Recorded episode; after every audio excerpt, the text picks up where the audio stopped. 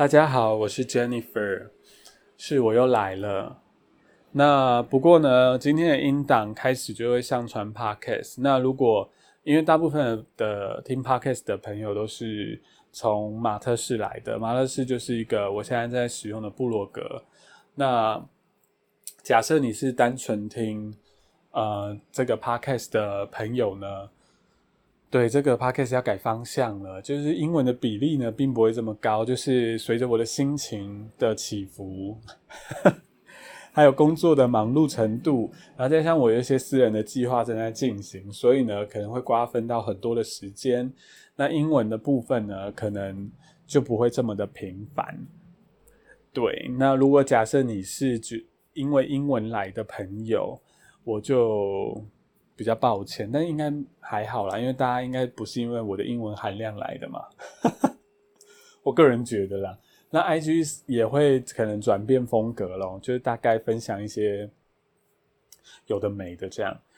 对，大致上是这样。那我就开始来，因为这个 podcast 就会改为侄女日记嘛。那我就来开始来分享今天的日记。那其实我在马特斯上面为什么会转过来啦？一个很。大的契机就是因为马特斯上面的音档音档有点难上传了，不知道出了什么问题。那之前我就是把它错开嘛，马特斯是马特斯的录音，因为我发现这个我在子女的英文新闻这 podcast 的英文含量越来越低了，好像不太好。是，那我就对对对。我到底在讲什么？因为我都没写什么很很认真的稿啦，所以有时候可能会有点错乱，请大家见谅。就是，哦，哎，我真的忘记我刚讲什么，真的是金鱼脑哎。对哦，是的，是的，就是在马特斯上面，其实我已经上传今天的那个。日记了，但其实呢，那是昨天的，因为昨天一直有一些技术问题传不上去。那所以，我真正来讲一下今天的想讲的内容。对，那因为呃，今天原本录在马特斯上面的那个录音啊，原本要讲我怎么样组织我的 Gmail 的，但是呢，讲到一半发现时间有点长，所以就不想讲了。没有啊，是怕音档太长了，然后档案太大又传不上去。好，总而言之，我就继续这个话题吧。对，就是呢，哦，对我还要想到一个新的话题，是刚刚我们上课的时候开会最后结束的时候讲到，就是最近马来西亚的疫情跟越南的疫情都起来了，然后我在课堂上都不敢发声，因为为什么呢？因为啊，马来西亚的朋友，就是我现在工作的地方的老师是马来西亚，然后我的同学也是马来西亚的。对马来西亚的朋友呢，在前天还是昨天啊，就是搞不清楚台湾、香港跟中共的关系有点尴尬，然后反正就有一个厂商啦，他就说他不想要在呃中共那边发表东西，那因为我们后台的选项呢，就并没有写的很清楚，就是就没有中共这个选项啦。那但是呢，台湾、香港跟澳门又被归类成，呃，就是有 China 的字样，对，有有中国的字样，所以呢，就是 他们就会觉得，哎，那那到底是要选什么？然后呢，他们去查有些资料啊，就是我们有一个国家选项叫呃其他国家，对，那他。其他国家呢，有一份资料说是包含中国，有一份资料说不包含中国，所以他们就是一团乱，想说到底是怎么样。然后，所以最后的决定想说，那不然再回去问厂商，他们到底讲的是哪？就是我们设想他应该是不要中国，但是他只写了 China，那搞不太清楚他的语境下的 China 是哪一个 China，他指的是哪一个 China？对。然后他们就在讨论，然后讨论的时候呢。就同学就是脱口而出说：“这么多 China 不是都一样吗？”然后老师就非常的尴尬，因为我我是台湾人嘛，我在场对，然后我就想说：“哦，不要讲话好了。”对，然后但然后老师就老师的观念就是蛮正确，他就说：“呃，那你可以写就是就中华人民共和国。”对，然后那个他，然后同学又一脸搞不清楚的样子。我就觉得哇，好荒唐哦。对，所以今天他们在讨论马来西亚跟越南的疫情的时候，我都闭嘴，我不敢讲话。我真的奉劝大家，在开这种跨国会议的时候，你如果真的不是很了解对方的，就是外交啊，或者是国情啊，或者是内部的状况啊，就是不要发言是最明智的选择。你知道那个发言真的刹那间让我就想要开麦骂人，但我后来想说算了，人家不是故意的。好，那我就来讲 Gmail，拉回正题。对，就是呢，这个也是我在同学问我的啦，就是怎么样组织 Gmail。那其实以前我也是跟别人学的。我觉得组组织 Gmail 有两个啊小诀窍吧，是平常大家可能会忽略的。那如果你有用到就很棒了。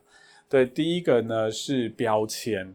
那我不确定是不是正确的中文翻译，因为我那时候开始真的。要用 Gmail 的这个契机呢，都公司都是给英文版的，就原配是英文版，我没特别去改啦。那它叫 Labeling，对，还是 Label 啊？就是呃，你想象你的 Gmail 画面左边就有一栏嘛，一个栏位，然后那个栏位上面通常会有什么收信箱啊、Inbox 啊、垃圾箱、Trash 啊等等之类，那中间就有好几个很像小标签的，那就是 Label。那啊，你可以用几个方式来处理这个 label。第一个呢是帮你的信件上标签，那这个信件可以一二三四五六七八百个标签都可以啊，应该有上限啊，就是你可以设一些标签，然后单封信呢不会有，就是你可以不只设一个标签上去。那你如果点进去标签，你就可以看到说相所有相关的信，这是一个分类的方式嘛？那。我通常就是用这样的一个特性呢，让我的 inbox 收信箱尽量不要多于一页，所以呢，该进去这些 label 的，我就让它进去。对，这是我呃使用 label 的方式。那还有另外一个是，假设你们公司很多废物讯息的话，label 它是可以呃设定特定的字，然后它自动会跳到那个 label 里面的。但这种公司啊，不是第两个层面，就是这个。功能要妥善使用，因为你可能会忽略到很多讯息，或是重要的讯息。如果你设错关键字的话，然后第二个是这样的公司呢，就是要想清楚为什么要做这样的事，嘿，这样会就是让人家不太想去认真看自己的信箱，因为永远整理不完。好，大大致上是我会这样使用标签啦，因为它就会有两个功能，一个是自动帮你归类。然后就是它可以变成一个特别的信箱，然后第二个就是可以帮你的信件做分类。那你也可以呃把它做一个呃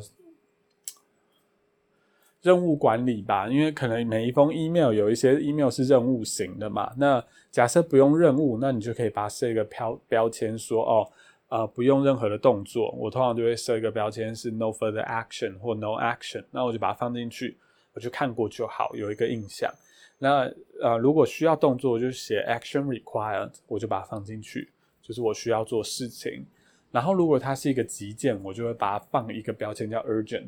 那通常急件呢，我不会让它呃，就是超过四五个吧，因为那就不急啊，你也急不起来。如果全部都急件的话，所以啊，急件我会。我目前还是把它放在收信箱啊，只是标出几千的标签，因为标签你还可以设颜色，所以你就很快也可以看到说，哦，哪一些信是急件，我要去特别注意。对，大致上是这样。所以我觉得大家可以利用这两个特性去思考自己要怎么好好处理自己的信件。那如果你的信件本身不太需要分类，当然你就不用做这件事情了。如果我觉得判断标准很简单，就是啊，你有没有常常漏信？如果有，你就要去思考一个属于你的呃分类系统。那第二个是你的信件通常是不是任务导向的？如果每一个信件你都要去做动作的话，那你很明显你非常需要一个系统去嗯。去排优先顺序吧，prioritize 你的任务。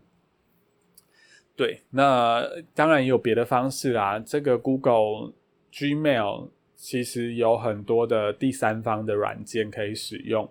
那你可以点，我记得是右侧那边有个加号，它是有很多的 add-on，你可以去做使用。但我没有使用过任何一个，无法推荐。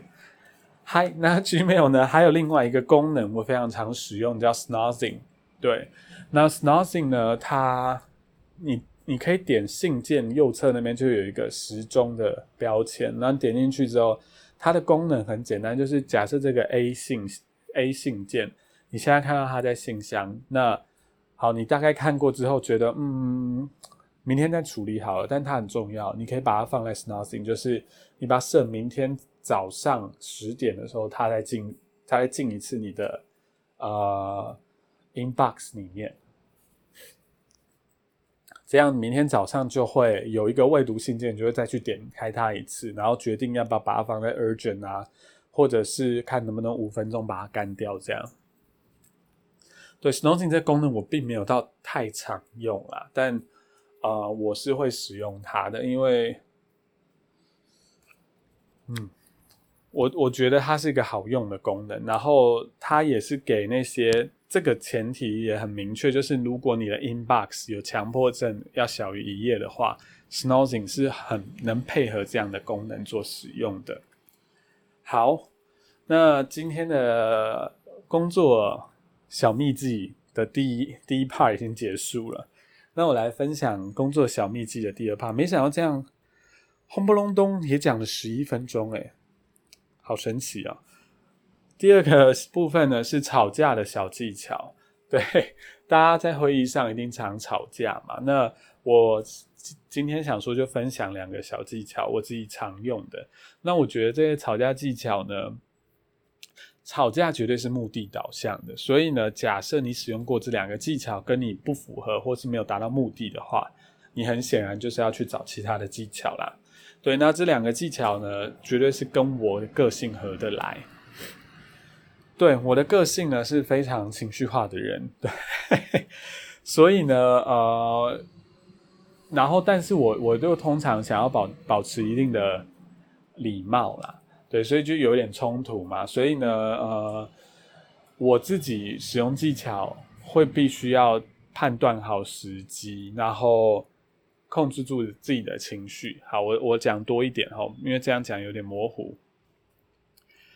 比如说，我列出一个技巧，就是静默，或是感谢对方。对，这个通常会使用到这个技巧，代表我我已经就是快要炸锅了。那为了避免我直接在会议上呢，直接骂对方脏话，所以呢，我就会安静，然后冷，就是让整个场面呢。就是很尴尬之后，我觉得让场面尴尬也是一个技巧，而且非常的好用，推荐大家使用，因为大家就知道你对这个结果并不满意。好，然后再来呢，我就会接着说谢谢你的发言。对，那我我因为呃通常会惹毛我，就是代表我是应该是要最后做主的人，但是呃我可能已经提出一个方案，但是对方呢可能很明显的不买单。对，那我就会说，那我会再修正一下，然后提出新的提案，这样，那会把你的发言参考进去。那通常我都不会参考，我会原交原来的提案出去。对，对，那这时候我就会使用这个技巧。然后如果下一场会议通常没有，我记得没有发生过啦。那我现在就是做一个假设题啦，假设说他下一场会议啊，然后。哦，就来说，我上一场会议说了什么什么什么，为什么你没有改？然后我这时候就会开始，因为情绪过了，我就可以比较有说道理跟他讲，而且我应该会准备这样的题目。那通常我都面对这种状况都有准备啊，但是都大家最后都买单这样，因为我也不常做这种事。那如果你是非常呃常生气，或是你是个战神的话，你就不适用这个技巧，因为显然你没有办法安静嘛。对啊，那如果呃，大家前提是你不常生气，大家知道你生气的时候，大家才会比较让着你啦。我觉得这些都是很可以理解的吧，这是一个人类相处的方式。然后第二个技巧呢，是我非常常使用，就是小以大义。因为在吵架的时候，通常呃会。部门跟部门之间会产生冲突，代表这两个部门啊，你某一个都不想做某一件事啊，那呃会希望对方去做，那他可能这个这件事应该是在两个部门流程的灰色地带，那这种时候呢，嗯，这种时候呢，通常我。会做的事情呢，是先小以大意的说，哦，为了 公司的收益着想，或是 blah blah blah，就是或者是为了我们客户的满意度着想，那我们建议呢，怎样怎样，就讲一些空话，讲一些干话，看对方愿不愿意。因为你讲的这种，因为当场一定会有各大老板在嘛，诸多老板在，那你讲这种话的时候，通常就是。差不多可以结尾了。那对方如果吃下去，那你就赢了嘛。那对方如果不吃下去，这时候呢，你也不要把这责任吞下去，因为很明显你的团队，如果你的团队很大，然后大家都很闲，当然你本来就该吃的好吗？但如果你我觉得做人还是要合理。但如果你团队就是已经没有办法再负荷多的工作量的时候，能挡就是要挡，那挡不住的话就是对半分哦。对啊，因为。如果因为对方可，如果对方很闲的话，你就是也不该对方分，就是死都要推过去。那假设这种情境的话，小以大一，我是觉得很好用。小以大一玩这个搭配，我刚刚说的第一个技巧就是安静，你就死不说你要做。那如果对方说你要做呢，你就死都说我们的工作量已经满了。是的，就是啊，边界要画好啦。吵架最忌讳的就是。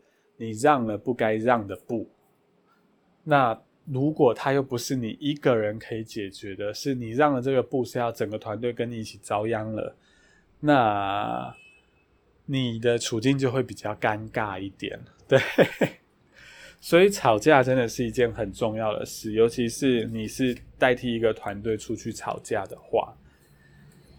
好，这就是我今天想要分享的。那。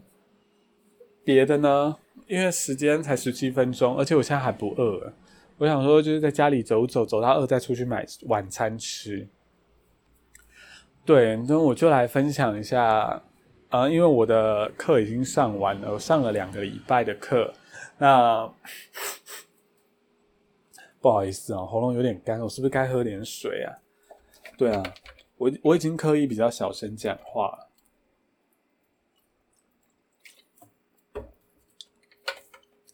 好，就是呢，结束了两个礼拜的训练课程。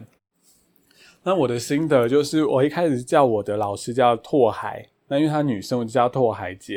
因为拓海姐真的太狂了，她讲什么流程？我跟你讲，我们那个流程真的很猛哦。就是 我们的流程呢，是我们主要流程好像是四五四五个吧，然后还是五六个，忘记了。然后其实不多。但是呢，每个流程呢都可以有长达一百页的简报，那每个简报里面都可以有一两一两个 Google Doc 的连接。那点进去 Google Doc，你就想说是不是一两页而已呢，或是一个 One Pager 呢？不是，它通常呢都会有数十页。你没有听错，不是十几页，是数十页。这样的资讯量呢，不可能有人读得完。那字还不打紧，我们还有一个内部的资料库，或是知识库。反正英文叫 knowledge base 啊，我不太确定中文怎么翻译。我等下这这样好像有点荒谬，因为我不是中国人，呃，不是我是台湾人嘛，就是中文母语者。我想想看哦，我觉得知识库应该是对的吧？就是有一个嗯流程知识库，对，然后那个知识库呢也蛮庞大的，对，所以呢，你可以算算看，总共有几百个东西。很荒唐。那因为我们又通常都是跟厂商是做书信的来往，就是 email 的来往，所以我们有众多的散落在一地，有些散落在简报，有些散散落在 Google Doc，有些散落在那个知识库里面的呃一些模板，那个 email 的模板。这件事情呢，非常的时髦，所以就是你可以知道资讯量就是很大，而且很乱，然后。而且很常变，像我们最近就这两天又收到信，就是我们前两个礼拜上的课的流程改了。对，那这些资料呢？刚讲的那些资料来源，有些有改，有些没改，所以就是非常的之乱。它还有一些资料是在 email 里面出现。那么，我们可爱的拓海姐呢，就是在上课的时候呢，就会用不同的来源，然后拉出来，然后跟我们讲，然后讲的速度又非常之快，而且很难哦。我们一定会有一个，因为我们是一个团队处理很多。就是很多厂商的来信，那因为我们也不用，就是我们就是轮替着处理嘛。那我们也没有就是很严格要求说那个信多久要回啊。就总而言之，每个机制都还蛮完整的。那但是呢，就就那个界面呢，就是这个系统本身就是你要回信的系统团队，对于众诸多厂商回信的，我们是使用一个。系统，然后那个系统，我现在讲自己都觉得很好笑诶。呃，我不知道大家听不听得懂，反正你就大家，我觉得大家就有个理理解就好了，因为我怕大家可能实际经验里面并没有就是处理过这种呃，可能是客户待过客户的团队，或者是客客人的团队。那总而言之，我想怎么讲比较好啊？嗯，就是 Gmail 已经够简单啊！我知道大家一定都打过工吧？对，打工的时候我们不是都要学收银台嘛？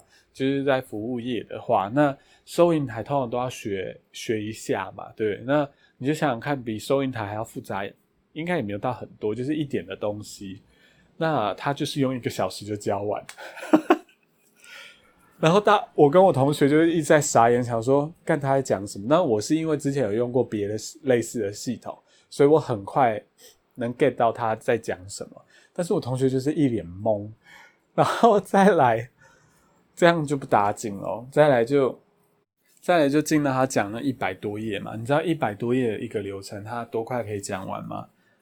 他一个上午就讲完了。然后就说，嗯。其他剩下的部分，你们就是读书的，我们我们会留读书时间，读书时间再自己看一看，嗯，都还蛮简单，就这样一步一步，一二三四五六七八九十，十个步骤就做完了。对，然后每个步骤呢，大概都会有一百个变数吧。对他们就习惯在流程下面加变数，然后 对，然后那个每个变数呢，他们都有打开哦，就是你可以画那流程表，然后因为变数就会有开开打开展开嘛。那我们通常正常流程表展开之后都要收合，但他们都没有去理收合的部分，所以呢，只要我们实际在做案子的收核的时候，我们就觉得无比的尴尬，因为完全不知道是怎么样。那像我这样非常胆大包天的人呢，我就全部给他乱收。对，那到现在也没出什么事啊，而且都处理的蛮好的。是的，但是我觉得想要说这一两个礼拜的。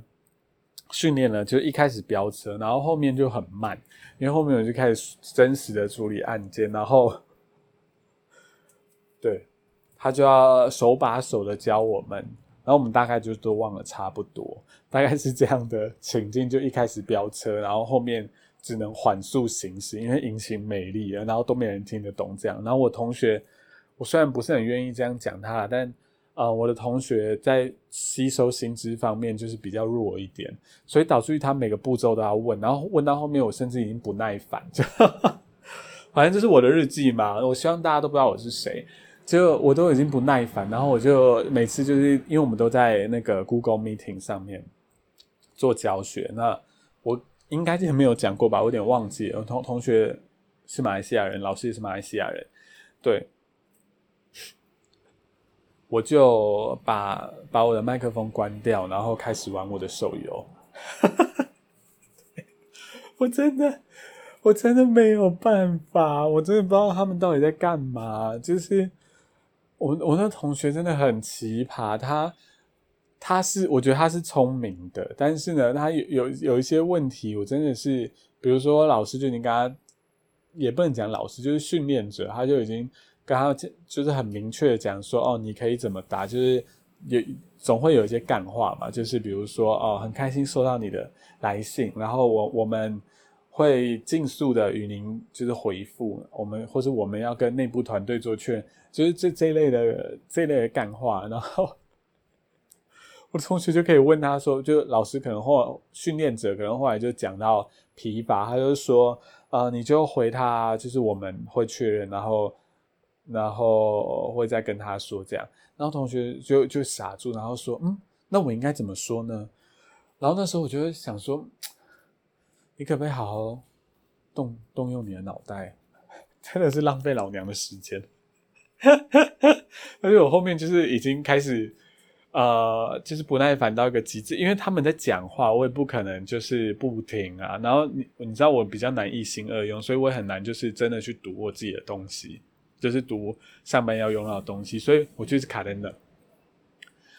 对，大概都是这样的情景，后面就有点不耐烦。但我很开心的就是课堂结束了，但后来同学有努力的跟上了，所以现在就还好。那今天还好，然后我我同学的做的案件的难度呢，刚好就不小心这两天就是被安排比较难的，所以我有学到新东西，我就比较 OK 一点。但是前几天我真的。我都一直挂在我的部落冲突上面，然后进步的非常的快。我也是很感谢公司给我这个机会当薪水小偷。对，然后刚我真的太担心哦，像现在我的部落冲突好像又又升级成功了，对，很开心。就，哎，我刚讲到哪？就是我就是今天就很担心公司觉得我是薪水小偷，想要还是要做一些样子这样，然后我就。我们的小组长，他我们的主管啦，对他就是我们我们的那个阶层比较怪一点，但我不要分享好了。简单来说，就是就叫他小组长嘛。小组长就说：“哦，我们有新的案子，就新的专案要做，那呃谁要做这样？”然后我就有点紧张，想说是不是应该我来做啊？因为我很闲这样。然后我后来要去装死，然后装死的时候就有别人去拿拿掉了，然后我就后来跑去问我的训练者说：“哎，我现在训练今天刚结束嘛，那我之后是不是可以接案子？”这样，然后我就跑去跟我的小组长说：“哦，我的训练者说可以了，因为下礼拜开始就是简单的做一些 case，然后还好训练者跟我讲说：哦，没关系，你就是先处理那个厂商的来信就好了。对，我就觉得干好爽哦。”是不是？我就觉得就是应该领这个还不错的薪水，然后做很废的事，很棒。我很 enjoy 我现在这份工作，然后做一做一些斜杠人生，这样很赞。你知道，我我觉得虽然这样不太好啦，就是我的年纪毕竟还算年轻，就 Jennifer 本人呢还还蛮年轻的，但是呢，我已经没有冲劲了。你知道吗？因为年台湾的年轻人，就算活一辈子，如果只拿死薪水，也是买不到房子的。是，其实买得到啦，就是如你要妥善投资啦，对。但所以呢，现在我就把正职呢当做一个薪水窃取薪水的方式，就像部落冲突一样，我就是去别人雕建好的城堡里面窃取资源，然后来灌溉我的世界。对，这样讲好不道德哦。就就开始呢，做自己，开始了解投资，然后开始就是进行自己想做的事情。我觉得这样子非常的愉快。这怎么说呢？我我相信我已经讲过非常多次，就是《派遣女王》这个日剧就是启蒙我。我真的希望大家有空都可以去看一下。就呃。我觉得状情况蛮蛮像的，因为台湾也是刚刚很明确的，也是近十年很明确变成已开发国家，那很多的成长已经开始停滞了，然后，呃，产业呢变化好像 也也就不大。如果你一开始呢上错船，或是那条船你不想上的话，那你你的后面的薪资结构。基本上就已经是蛮明确了。对，我的意思说，假设你不是进半导体啊，当工程师啊这样子，就是我这样讲，其实一定还是有蛮多例外的。但是呢，我的意思是说，一个比较普遍的现状嘛。对啊，我那天还在翻那个我们新之处，我觉得我这尬聊会不会聊太远啊？就是我我就把这张最后一个话题，等下就停掉吧，因为我肚子有点饿了。对我那天在翻行政院那个薪资，就管薪资的，我我也不知道是什么部门，然后反正你就可以把你的年薪放进去嘛，然后看你在那个众人之中的百分比是多少，是不是很无聊？对，我就做了这件事情，然后发现，嗯，因为我一直想说，是不是我收入，我收入应该是我年龄层里面算低的吧？我我在猜想，结果没有哎，然后我就想说，哇，这样的年薪怎么应该是可以活得还不错？但是怎么说？因为我我我的身份不用去组建家庭，但现在人要组建家庭真的很难。真的是，如果你没有富爸爸、富妈妈，或是小康爸爸、小康妈妈，或中产爸爸、中产妈妈，你要白手，就是买一个房子，然后呃，就是生小孩，你真的要牺牲很多的生活品质。诶，我认真，对啊，你要牺牲非常多自己的时间跟生活，然后甚至妈妈就是。我在讲比较传统，通常是爸爸出去工作，妈妈在家顾小孩。妈妈担心家庭的机会非常的低，应该就是通常是双薪，然后小朋友的照顾就会变成一个蛮尴尬的事情。对啊，我我就，这可能是已开发国家的命吧。所以呢，然后再加上现在新创公司很多，然后，嗯。现在的护国山河其实也护蛮久的，但之后怎么变化又不知道。那如果你没有搭到很稳的地方，那如果又又有裁员的话，就也是蛮尴尬的。对啊，对，所以现在人年轻人的压力应该是不小。对，为什么讲到这么悲观的地方来？对，那不重点，重点就是过好自己的生活喽。大家，因为刚刚我开自己开了一个很难解的题目，我就不讲话。See you next time.